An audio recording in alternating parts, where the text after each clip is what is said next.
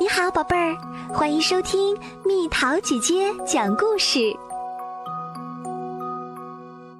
自言自语的公主。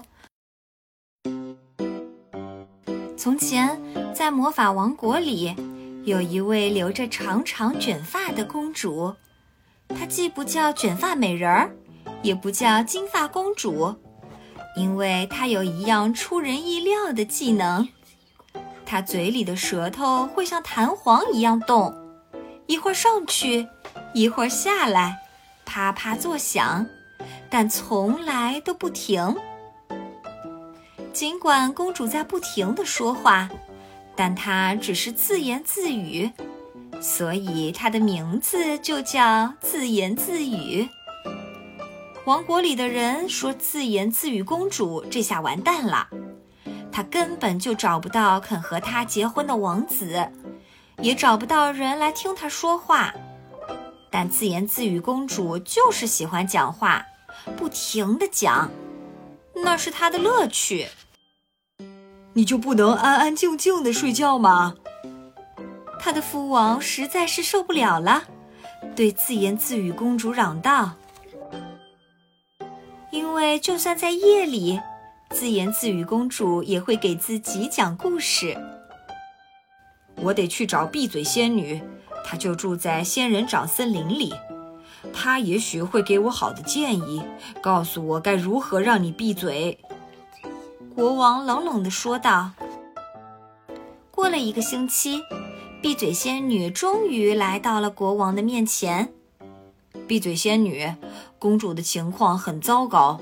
你难道听不到他在唠唠叨叨说胡话吗？我听见一个孩子在说话，但没听见谁在讲胡话，也没听见谁在唠叨。闭嘴仙女蹦蹦跳跳地回答道：“我只是想当个好父亲，你能不能让他不要说话呢？”我很清楚你想要什么，我也会尽我所能的试一试。虽然我并无十足的把握，阿布拉加达布鲁斯，闭嘴仙女说出了魔咒，冬眠吧，嗖！闭嘴仙女就像一道热气流飞离了城堡。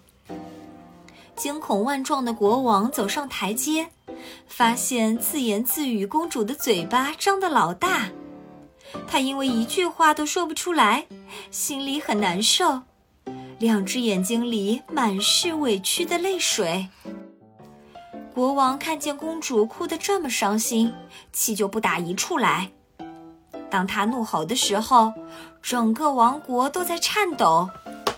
为了让公主不再悲伤，我命令你们尽快找到能治愈公主悲伤的人，否则我将惩罚你们。第二天早上，突然有个声音对国王说。你还想让公主说话吗？说这话的是一个睫毛长长的小个子夫人。我先来自我介绍一下，我叫闲话夫人，是匈牙王国的仙女。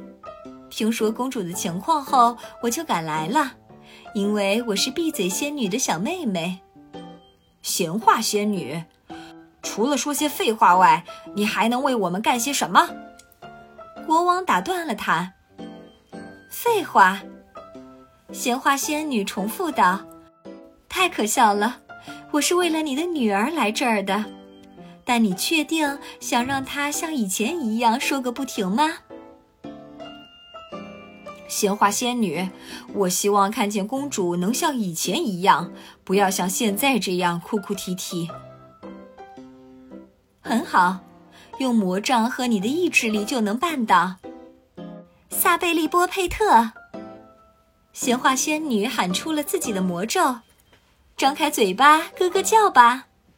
嗖，她也像一阵热气流飞出了城堡。就像闲话仙女预言的那样，自言自语公主又开始讲话了，一刻不停地讲着。但她现在说话的声音更响了，很远很远的地方都能听见。他就不能安安静静的睡觉吗？魔法王国的居民们听得受不了了，齐声叫喊道：“故事到这里还没有结束，大家都在等待一个结果：要么王国发生暴乱，要么公主做出改变。该来的还是会来。自言自语公主有一个教母，她是位了不起的仙女。她不仅什么都会，而且还知道怎么做比较好。听到民众的不满之后，她就立刻去见自言自语公主了。她挠挠鼻尖儿，一个主意出现了。公主的心底藏着一个很美的秘密。可她的那张小嘴根本表达不清楚。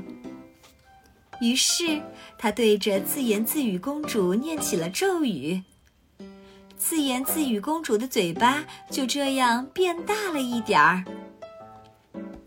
从此以后，自言自语公主就有了世界上最动听的嗓音，所有王子都想和她结婚，因为他们只想着一件事情。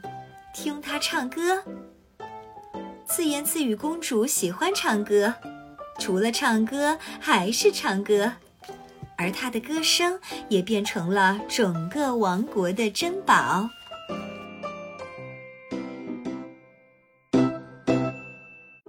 又到了今天的猜谜时间喽，准备好了吗？